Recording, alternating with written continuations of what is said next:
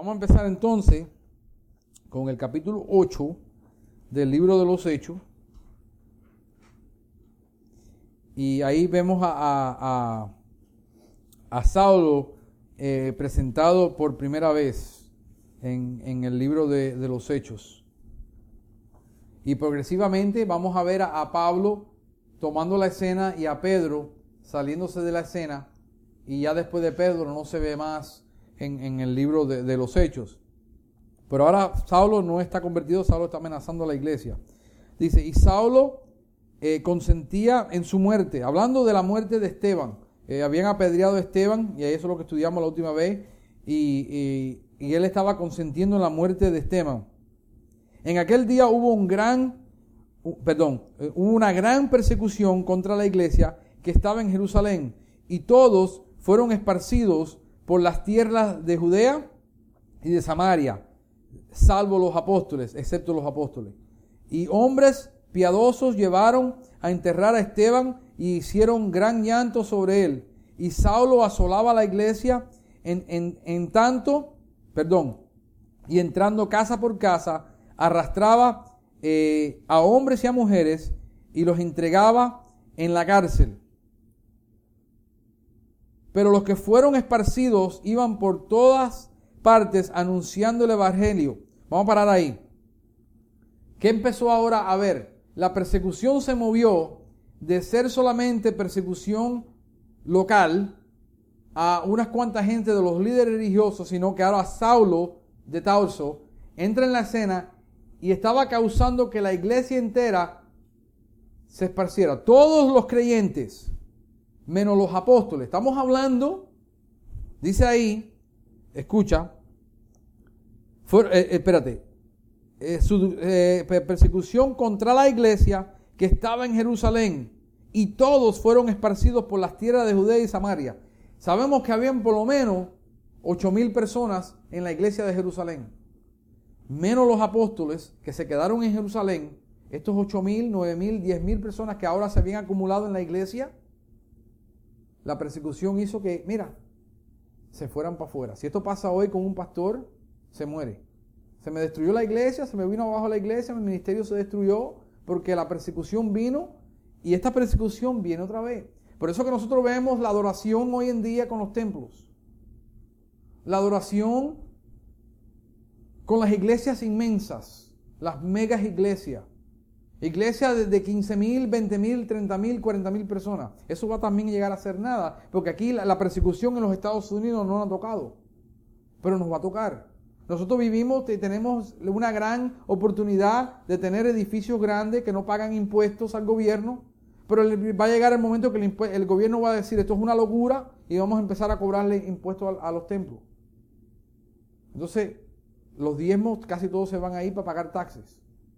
Porque este ya, ya viene el día que viene la persecución contra la iglesia aquí también en los Estados Unidos. Se esparcieron toda la iglesia. Mira lo que hace crecer el Evangelio. Esto fue plan de Dios, de que la persecución, la iglesia, la iglesia, la Biblia habla de la iglesia que es la perla de gran precio. La perla es la única cosa preciosa que crece a través de fricción. No hay, otro, no hay otra cosa que crezca a través de fricción que sea preciosa. Pero la perla dice que Cristo dice que nosotros somos la perla de gran precio. La persecución causa por parte de Dios que todos los hombres que fueron, eh, versículo 4, pero los que fueron esparcidos iban por todas partes anunciando el Evangelio. no, no solamente cogieron y huyeron de Jerusalén por causa de la persecución, sino que esta persecución causó que ellos llegaran ahora hasta Samaria. Acuérdate que Jesucristo le dijo, primero van a entrar en Jerusalén, después en Samaria y después hasta el fin del mundo va a llegar el Evangelio. Y se cumple lo que Jesucristo dijo. Entonces Felipe, descendiendo a la ciudad de Samaria, Felipe era uno de los apóstoles, descendiendo a la ciudad de Samaria, les predicaba a Cristo. Nótate que lo que predicaba, a Cristo. La predicación del Evangelio es la predicación de Cristo. Y la gente unánime escuchaba atentamente las cosas que decía Felipe, oyendo y viendo las señales que hacía. porque de muchos que tenían espíritus inmundos salían de estos dando grandes voces, y muchos paralíticos y cojos eran sanados. Así que había gran gozo en aquella ciudad. Vuelvo y digo, el único secreto de crecer el reino de Dios es el Evangelio. No hay un programa para el crecimiento de la iglesia. No existe en la Biblia un programa de crecimiento de iglesia. La iglesia no puede crecer artificialmente. La que hace crecer la iglesia de Jesucristo es el mensaje de Jesucristo. Si el mensaje es tu mensaje, entonces lo que vas a crecer es tu iglesia, tu ministerio y lo tuyo. Entonces lo que vemos es que ahora Felipe entra y hace esta predicación y hace señales para confirmar el Evangelio y entra un gran gozo. Ahora mira, versículo 9. Pero había un hombre llamado Simón. Nótate el vocabulario que se usa para hablar de Simón. Este hombre, dice aquí, vamos a leerlo completo y después te voy a dar la, disertación del pasaje, la exposición. Pero había un hombre llamado Simón que antes eh, eh, ejercía la magia en aquella ciudad y había engañado a la gente de Samaria, haciéndose pasar por alguien grande. A estos oían atentamente todos, desde el más pequeño hasta el más grande, diciendo, este es el gran poder de Dios. Nótate que no solamente seducía a través de la magia que él tenía a la gente grande, pero también a los niños. Dice que hasta el más pequeño, que podía entender, los tenía así, de la magia que él hacía. Y estaban atentos porque con sus artes mágicas les había engañado mucho tiempo.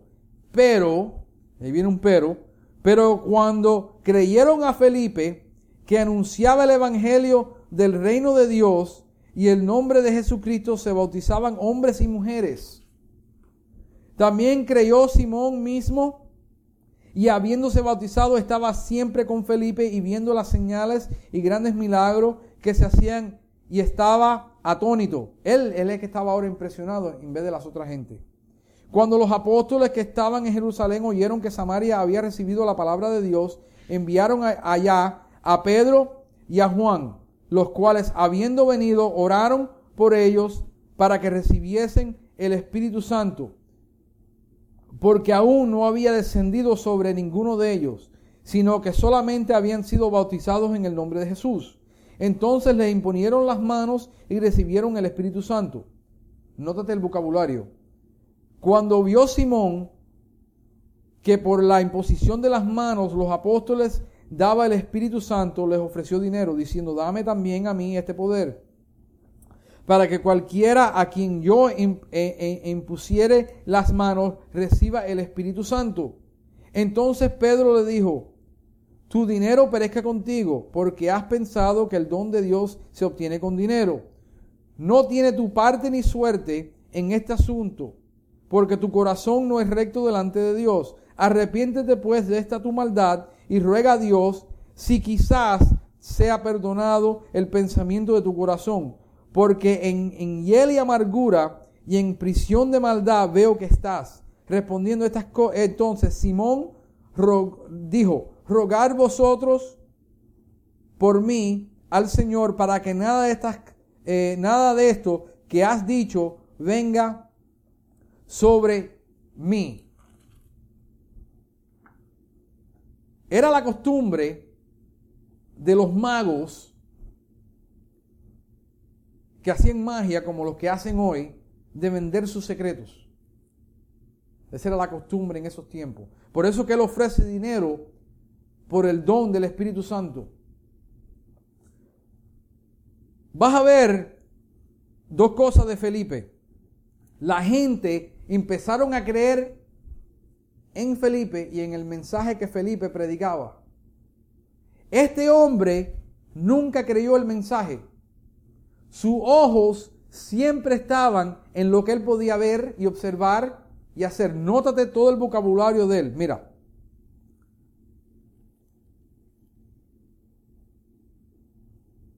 Dice en el versículo 2, pero cuando eh, creyeron a Felipe, que anunciaba el evangelio del reino de Dios y el nombre de Jesús se bautizaban los hombres y las mujeres creyeron a Felipe creyeron el Evangelio del reino de Dios y se convirtieron. Pero dice aquí, tenemos un problema, porque dice aquí, también creyó Simón mismo y habiéndose bautizado estaba siempre con Felipe. Pero ¿qué es lo que hacía? ¿Qué es lo que hacía? Dice, y viendo las señales y grandes milagros que él hacían, estaba atónito. Él, la vista, la única vista que él la tenía, era lo que se hacía en los milagros, la sanidad. ¿Por qué? Porque esto ya le había hecho quedar a él como un mentiroso, como un falso. Y llegó lo legítimo. Y ahora la gente estaban siguiendo a Felipe. Vuelve a entrar la codicia en el corazón de este hombre. Mira. Nótate que dice que no habían, también vamos a entrar en esto porque es otra movida del Espíritu Santo. versículo 14, cuando los apóstoles estaban en Jerusalén, oyeron en Samaria que habrían recibido la palabra de Dios. Enviaron a Pedro y a Juan, los cuales habiendo venido oraron por ellos para que recibiesen el Espíritu Santo, porque aún no había descendido. Nótate que siempre el bautismo del Espíritu Santo es descender sobre la persona y no dentro. Esa es la, confusión que hay hoy en día sobre el bautismo del Espíritu Santo. Es para que venga sobre ellos, pero ya el nuevo nacimiento proviene, porque ya lo hemos estudiado anteriormente, que todo aquel que recibe a Cristo también recibe al Espíritu Santo. Sino que eh, entonces dice ninguno de ellos, sino que solamente habían sido bautizados en el nombre de Jesús. Entonces le imponieron las manos y recibieron el Espíritu Santo. Pero ahí no vemos nada que se hizo ningún milagro, no vimos nada que se habló en lenguas, no podemos estipular lo que se hizo y lo que no se hizo. Simplemente dice, y recibieron el Espíritu Santo. Ahora nótate otra vez lo que hace Simón. Cuando vio Simón, nótate que siempre es los ojos, no el corazón de él no se habla, sino el ojo. Él vio, viendo lo que hacía, eh, las señales, quedaba atónito. Y vio Simón, por la imposición de manos de los apóstoles, se daba el Espíritu Santo, les ofreció dinero cuando vio. Ahora Pedro le dice, Pedro otra vez con su discernimiento, no tienes tu parte ni suerte en este asunto porque tu corazón no es recto delante de Dios. Tú no tienes nada que ver con nosotros. Si tú no tienes parte y tú no tienes suerte, tú no eres de nosotros. Aquellos que son de la iglesia son de la iglesia. Pero él aclara otra vez esto diciendo saber que este hombre no estaba nacido de nuevo. Porque él aquí arriba había creído y había, se había bautizado. Pero tenemos un, un conflicto ahora. Porque dice en el 23, porque en hiel de amargura y en prisión de maldad veo que estás. Jesucristo dice que yo he venido a abrir los ojos, a sanar, a libertar a los que estaban presos. Pedro mira a este hombre y dice, tú todavía estás en amargura, en maldad, y estás eh, eh, eh, veo, veo que estás en hiel de maldura, en prisión de maldad. ¿Quién es el que atrapa en prisión de maldad? Satanás. Porque lo acabamos de estudiar en el, en el libro de Génesis. este hombre obviamente no había nacido de nuevo. Nótate que este hombre le dijo, Pedro le dijo, arrepiéntete pues de esta tu maldad y ruega a Dios si quizás te sea perdonado el pensamiento de tu corazón. Le dice, arrepiéntete, cambia de mente de lo que has hecho y pídele a Dios perdón de pecado. Ruégale tú a Dios que Dios te perdone. Dice la palabra de Dios que todo aquel que se humilla, que todo aquel que se arrepiente, dice que es perdonado. Todo. Sino, este entonces, mira lo que responde Simón. Simón no está preocupado por el perdón de su pecado, él está perdonado por la repercusión de su, pecado. Y dijo, rogar vosotros a mí, por mí, al Señor, para que nada de esto habéis dicho, nada, perdón, nada de lo que habéis dicho venga sobre mí. Él le acaba de decir, arrepiéntete y pídele a Dios que, que, para ver si esto es perdonado. Pero claro, Pedro sabía que no podía, porque él no tiene el Espíritu de Dios que dice que grita Abba Padre y diciendo, no, Pídele tú al Señor. Le pasó lo mismo que pasó con Caín. Adán se arrepintió, Caín no. Caín dijo, lo único que se lamentó dice, ay, este castigo es muy grande para mí. Pero nunca se arrepiente, nunca pide perdón. Nunca tú ves a Caín pidiendo perdón. Este hombre tampoco. Lo que él se preocupó era, yo quiero ese poder porque a mí me han quitado ahora todo mi trono. llegaron esta gente a la ciudad y me han quitado todo lo que era mío. Y ahora, si yo me uno a ellos, yo puedo conseguir lo mismo que ellos tienen yo lo puedo comprar porque esa es la costumbre que yo tengo. Y como esa es la costumbre que yo tengo, eso es lo que voy a hacer. Y ahora Pedro lo confronta y le dice, tú no, tú no estás con nosotros, tú no tienes nada que ver con nosotros, apártate de nosotros, porque tu corazón está amargado, está amargado, está ciego. ¿Por qué estaba amargado? En hiel de amargura. Él hizo esto de querer comprar el asunto en hiel de amargura por la posición que se le había quitado. No había amor depositado en él. Dice, ¿cómo yo puedo coger ahora y ayudar a esta gente a que todo el mundo reciba el Evangelio? No lo da lo que dice. En el 19, diciendo, dame también a mí este poder para cualquiera que yo impusiera las manos reciba el Espíritu Santo. No era que se salvara. Era el que vio las señales, vivió el movimiento y esto es lo que le gustó. Y vemos hoy miles de personas cayéndole atrás hombres que lo único que hacen es señales de milagros y mueven mucho las manos y dicen muchas cosas, pero no vemos lo verdadero. Y esto es lo mismo que le pasó, no vemos una conversión legítima. Porque si vemos la parábola de la semilla, dice que algunos creyeron por un tiempo, pero después se perdieron. Y dice solamente el de la cuarta tierra, el que buena tierra, dice que produjo fruto. Jesucristo dijo el que, árbol que no produce fruto es cortado y tirado al fuego. Obviamente este hombre no produjo fruto, no estaba plantado. Aunque había escuchado, le gustó el mensaje, dijo, a través de este mensajito yo tiro el mismo mensaje, hizo una calculación, vengo en las manos, impone, pa, qué bonito queda todo. Y ya yo tengo para atrás mi posición otra vez en la ciudad cuando esta gente se vaya. Eso es lo que podemos ver. Ahora, 25. Y ellos, habiendo testificado y hablando la palabra de Dios, se volvieron a Jerusalén. En muchas poblaciones de los samaritanos anunciaron el Evangelio. Esto ahora se pone bien interesante. Un ángel del Señor habló a Felipe diciendo, levántate y ve hacia el sur por el camino que desciende de Jerusalén a Gaza, el cual es desierto. Interesante, Dios le habla. Un ángel del Señor habló a Felipe diciendo, levántate y ve, le dio una instrucción específica a dónde tenía que ir. La guianza del Espíritu Santo en el ministerio de ellos.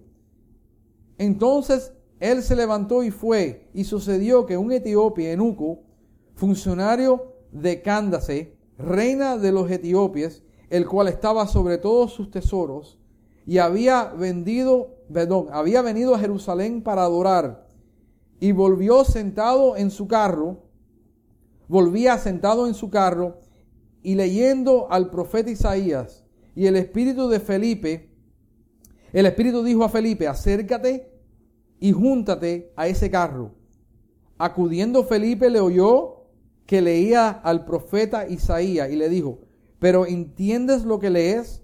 El enuco dice, él eh, dice, ¿y cómo podré si alguno no me enseñare? Y rogó a Felipe que subiese y se sentare con él, el, pasaje de la escritura que leía era este. Como oveja a la muerte fue llevado y como cordero mudo delante eh, del que eh, eh, trasquila. Así no abrió su boca. En su humillación no se le hizo justicia. Mas su generación, quien la, más su generación, quien la contará. Porque fue quitado de la tierra su vida. Respondió el eunuco, dijo a Felipe. Respondiendo el eunuco, dijo a Felipe, te ruego que me digas, ¿de quién dice el profeta este?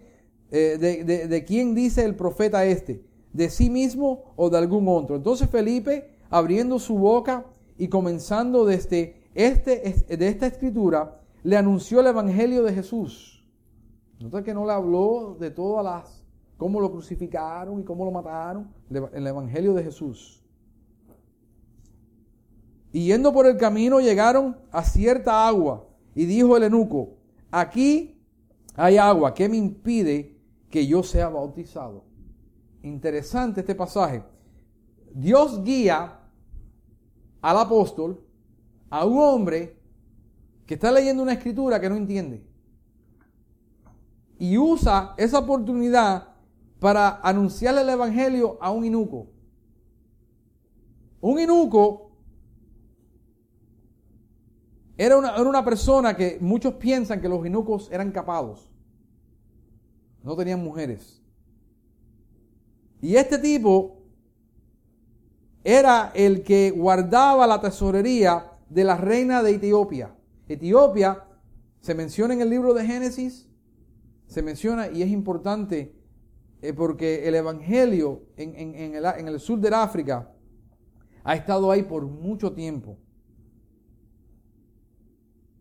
Y él había venido a Jerusalén a adorar. Este hombre aparentemente era o, era un judío o convertido al judaísmo, porque era, él era etíope, probablemente era convertido al judaísmo y tenía la libertad por su posición de viajar hacia Jerusalén, hacer su trabajo y venir para atrás. Entonces Felipe le anuncia el Evangelio.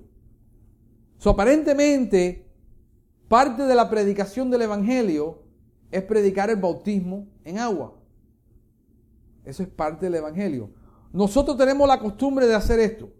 Tú te conviertes ahora, pasas adelante, haces la confesión de fe, oran por ti. Entonces tienes que ir a tomar, leerte este libro, leerte este otro libro, ir a la clase fulano, la clase de Mengano, pasar por un proceso de seis meses antes que alguien te quiera bautizar. Entonces tiene que ser en un lugar especial, en una piscina o en un bautisterio o un lugar. La Biblia no enseña en ningún lugar que el cristiano espera, tiene que tomar alguna doctrina o algo especial para ser bautizado. Inmediatamente, tú vas a ver en el libro de los Hechos que inmediatamente que eran nacidos de nuevo, eran bautizados. la predicación del Evangelio sin la predicación o la enseñanza del bautismo no está completa. Porque como el, el, que preguntó, mira, ahí hay un, hay un pedazo de agua, ¿qué me impide a mí ser bautizado ahí? Y le dijo nada, mira, el 37, Felipe dijo, si creéis de todo corazón, bien puedes. Y respondiendo dijo, ¿qué es lo que dijo el eunuco? Creo que Jesucristo es Hijo de Dios. Ahí se convirtió. Confesó con su boca lo que estaba en su corazón, lo que había creído. Y mandó para parar el carro y, y descendieron ambos al agua. Y Felipe y el eunuco y le bautizó. Cuando subieron del agua, el Espíritu del Señor arrebató a Felipe. Eso está interesante. Lo transportó de un lugar al otro. Hoy ya vemos la ciencia ficción que habla de transportar a una persona de un lugar al otro. Y ya Dios lo estaba haciendo hace dos mil años atrás, transportando a gente en el Espíritu. Él no fue el primero que fue transportado en el Espíritu. Elías fue transportado en el Espíritu. Enoch fue transportado en el Espíritu. Esto no es nada nuevo que Dios está haciendo. Arrebató a Felipe, el enuco, no lo vio más y siguió, escucha, siguió su camino, gozoso su camino. Pero Felipe se encontró en, en, en, Azoto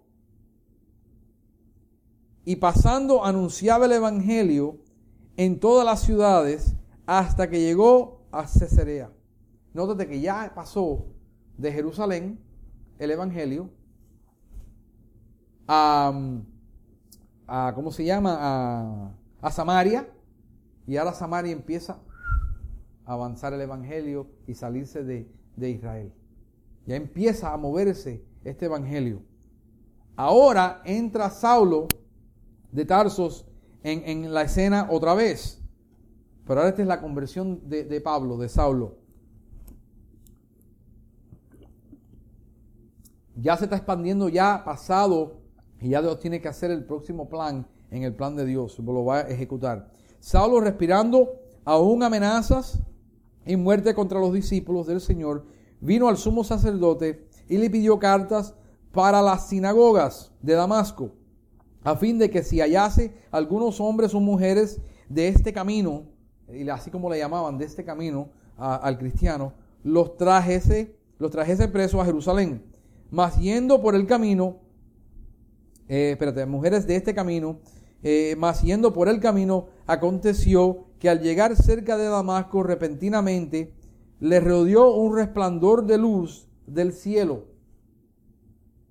Y cayendo en tierra, oyó una voz que le decía, Saulo, Saulo, ¿por qué me persigues? Espérate un momentico.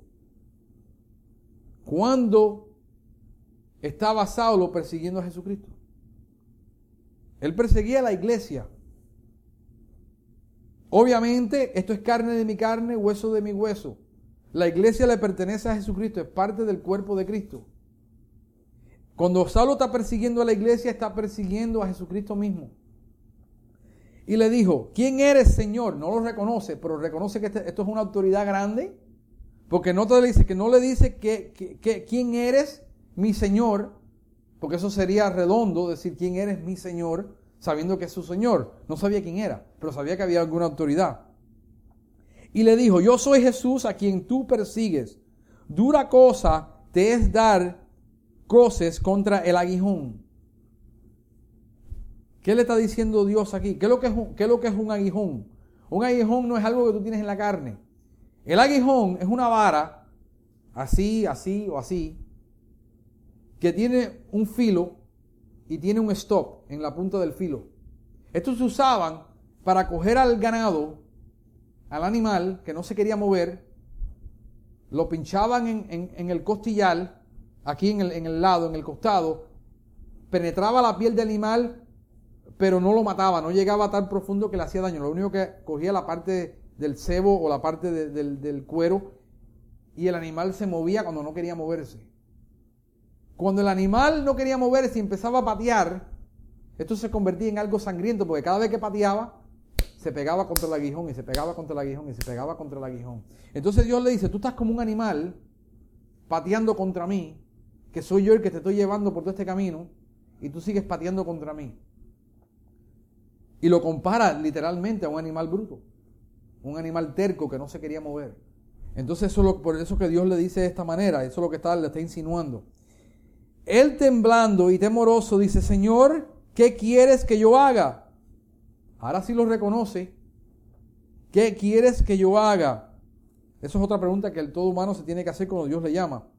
Y le dijo, nótate que él no reconoce la voz, pero Ananías sí reconoce luego la voz de Dios. Él dijo, ¿quién eres Señor? Ah, perdón. Y temblando temoroso, dijo, Señor, ¿qué quieres que yo haga? Y el Señor le dijo, levántate y entra en la ciudad y se te dirá lo que debes hacer. Ahora mira lo que pasa. Y los hombres que iban con Saulo se separaron atónitos, oyendo a la verdad la voz, mas sin ver a nadie. Entonces Saulo se levantó eh, de tierra y abriendo los ojos no veía a nadie. Así que, que llevándolo por la mano, le metieron en Damasco, donde estuvo tres días sin ver y no comió ni bebió. Ahora mira lo que esto es interesante.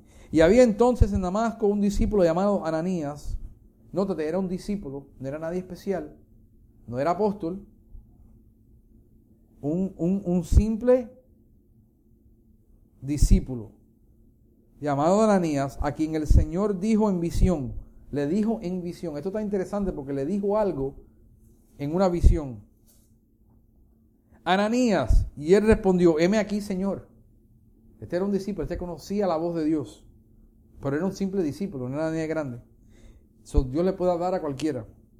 Y el Señor le dijo, levántate y ve a la calle que se llama derecha y busca en casa de Judas a uno llamado Saulo de Tarso, porque he, él, eh, porque he aquí él ora. Y ha visto en visión a un varón llamado Ananías que entra y le pone las manos encima para que cobre la vista. So, Dios le da una visión a Ananías de Saulo y Saulo, Dios le da una visión de Ananías. Entonces Ananías respondió, esto es interesante.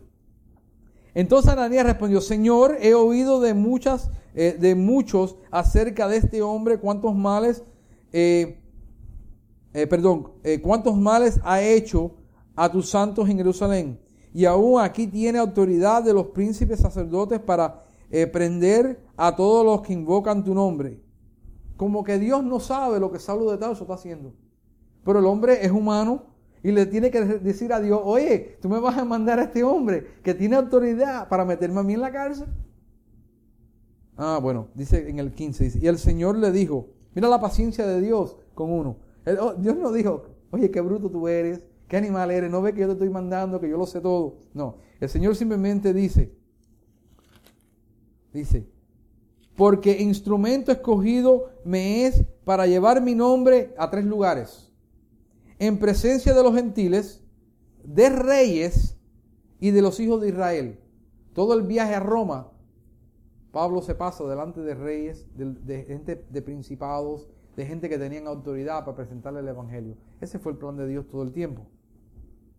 Y a los hijos de Israel. ¿Por qué Pablo entraba siempre a la sinagoga si fue mandado a los gentiles? Porque primero tiene que ir el Evangelio a todos los judíos primero. ¿Te acuerdas cuando la mujer dijo, no, no es lícito darle a, los perros lo que es de, lo, que es de, lo que le pertenece a, a los hijos? Primero, la, primera, la primera, el derecho de rechazar el evangelio o aceptarlo primero le pertenecía a los judíos. So, Dios le tenía que dar, a donde quiera que Pablo fuera, que había un judío, una sinagoga, entonces Pablo tenía que predicarle primero el Evangelio. Y en, parte tú lo vas a ver que Pablo dijo, ya me hastié con los judíos, no quiero predicarle más a los judíos, me voy a los gentiles.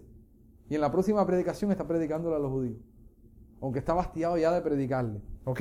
Porque yo le mostraré cuánto es necesario padecer por mi nombre. Pablo entendió lo que le iba a sufrir todo su ministerio y de todas maneras escogió hacerlo. Tiene que haber un verdadero nacimiento de nuevo, tiene que haber algo legítimo que suceda a estos hombres para saber lo que le va a padecer y escoger de todas maneras obedecer a Dios y hacerlo. No se puede fingir el ser un discípulo de Cristo, porque vas a pagar consecuencias por hacerlo. 17. Fue entonces Ananía y entró en la casa poniendo sobre él las manos. Dijo, hermano Saulo, ya lo recibe como hermano, ya no, no le dice, ay, que nos va a azotar. No, lo recibe como hermano Saulo porque Dios se lo ha revelado que ya les escogido. El Señor Jesús, que se te apareció en el camino, por donde venías, me ha enviado para que recibas la vista y seas lleno del Espíritu Santo. Al momento le cayeron de los ojos eh, como escamas y recibió al instante la vista y levantándose fue bautizado. Nótate otra vez, inmediatamente fue bautizado. No dice que bautizado en el Espíritu Santo, dice que fue bautizado. Y habiendo tomado alimentos recobró fuerza y estuvo Saulo por algunos días con los discípulos que estaban en Damasco. Inmediatamente mira lo que sucede. Enseguida predicaba a Cristo en la sinagoga diciendo, este es el Hijo de Dios. ¿Qué mensaje más sencillo tenía Pablo, el teólogo de teólogos del, del Antiguo Testamento, el único de los doce apóstoles que tenía alguna educación formal en la Escritura, lo único que se dedicó a predicar a Cristo que era el Hijo de Dios. No va a entrar en doctrina porque la gente dice, no, Pablo empezó a enseñar y empezó a hacer esto. No, no. Lo primero que empezó a hacer es por lo más sencillo. ¿Quién es Cristo? El Hijo de Dios. Y todos los que le oían estaban atónitos y decían, ¿no es este el que asolaba en Jerusalén a los que invocaban este nombre? Y, es, eh, eh, y a eso vino acá, para llevarlos presos ante los principales sacerdotes. Él está predicando a Cristo y dice, no, no, no, esto es una trampa, nos va, nos va a prender, nos va a llevar.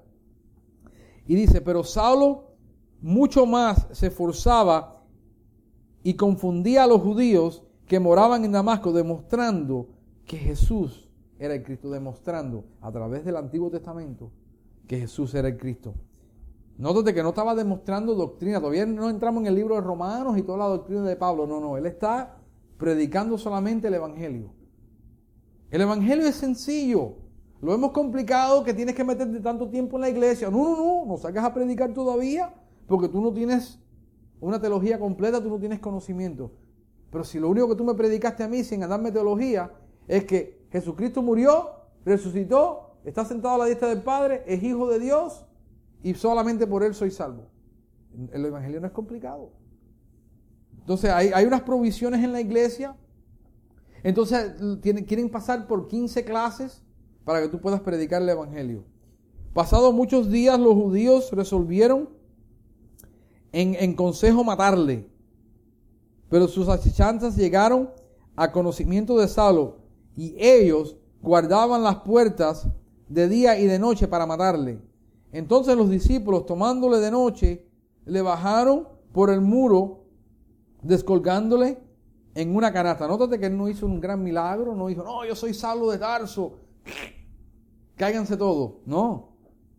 Él hizo lo que cualquier otro humano hace. Yo salgo de aquí calladitamente para que no me tumben la cabeza.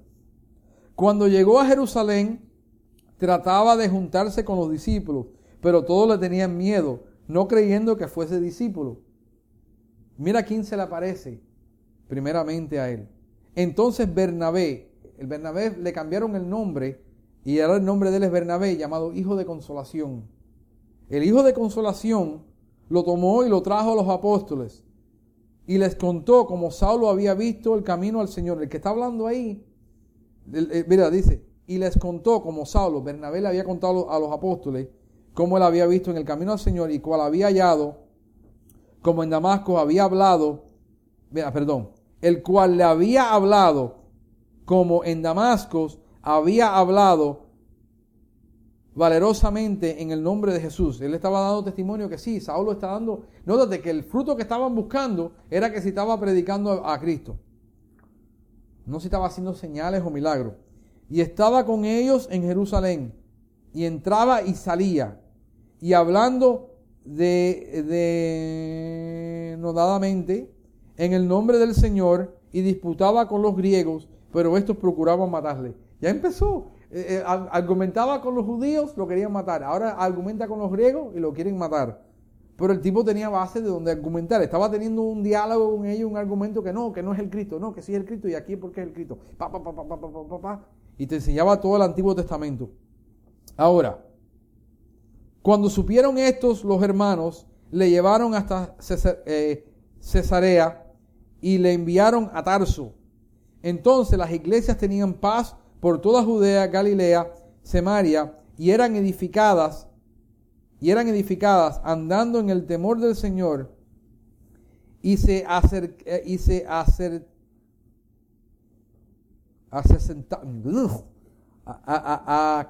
perdón, acrecentaban, fortalecidas por el Espíritu Santo. Nótate, primero hay una persecución tremenda. Después de la persecución tremenda, viene una paz y una tranquilidad. Siempre se va a levantar, pero siempre después viene un tiempo de refrigerio. Y dice que se fortalecidas en el Espíritu Santo. 32. Aconteció que Pedro, visitando a todos, vino también a los santos que habitaban en Lida.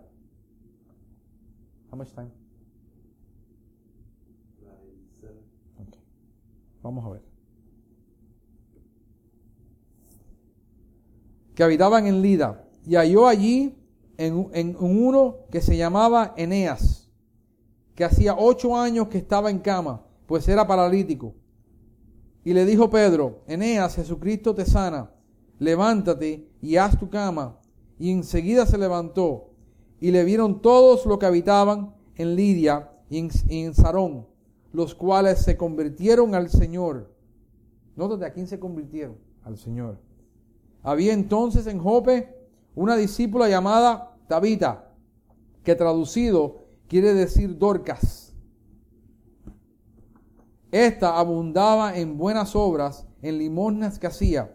Y aconteció que en aquellos días se enfermó y murió. Después de lavada, la pusieron en una sala. Y como, y como Lida estaba cerca de Jope, los discípulos oyendo que Pedro estaba allí, le enviaron dos hombres a rogarle, no tardes en venir a nosotros. Levantándose entonces Pedro, fue con ellos. Y cuando llegó, eh, le llevaron a la sala donde rodeaban todas las viudas, llorando y mostrando las túnicas y los vestidos que Dorcas hacía cuando estaba con, con, con ellas. Entonces sacando, sacando a todos, Pedro se puso de rodillas y oró y volviéndose al cuerpo dijo, Tabita, levántate. Y ella abrió los ojos. Nótate que la primera resurrección de los muertos se hace en privado, no se hace un espectáculo.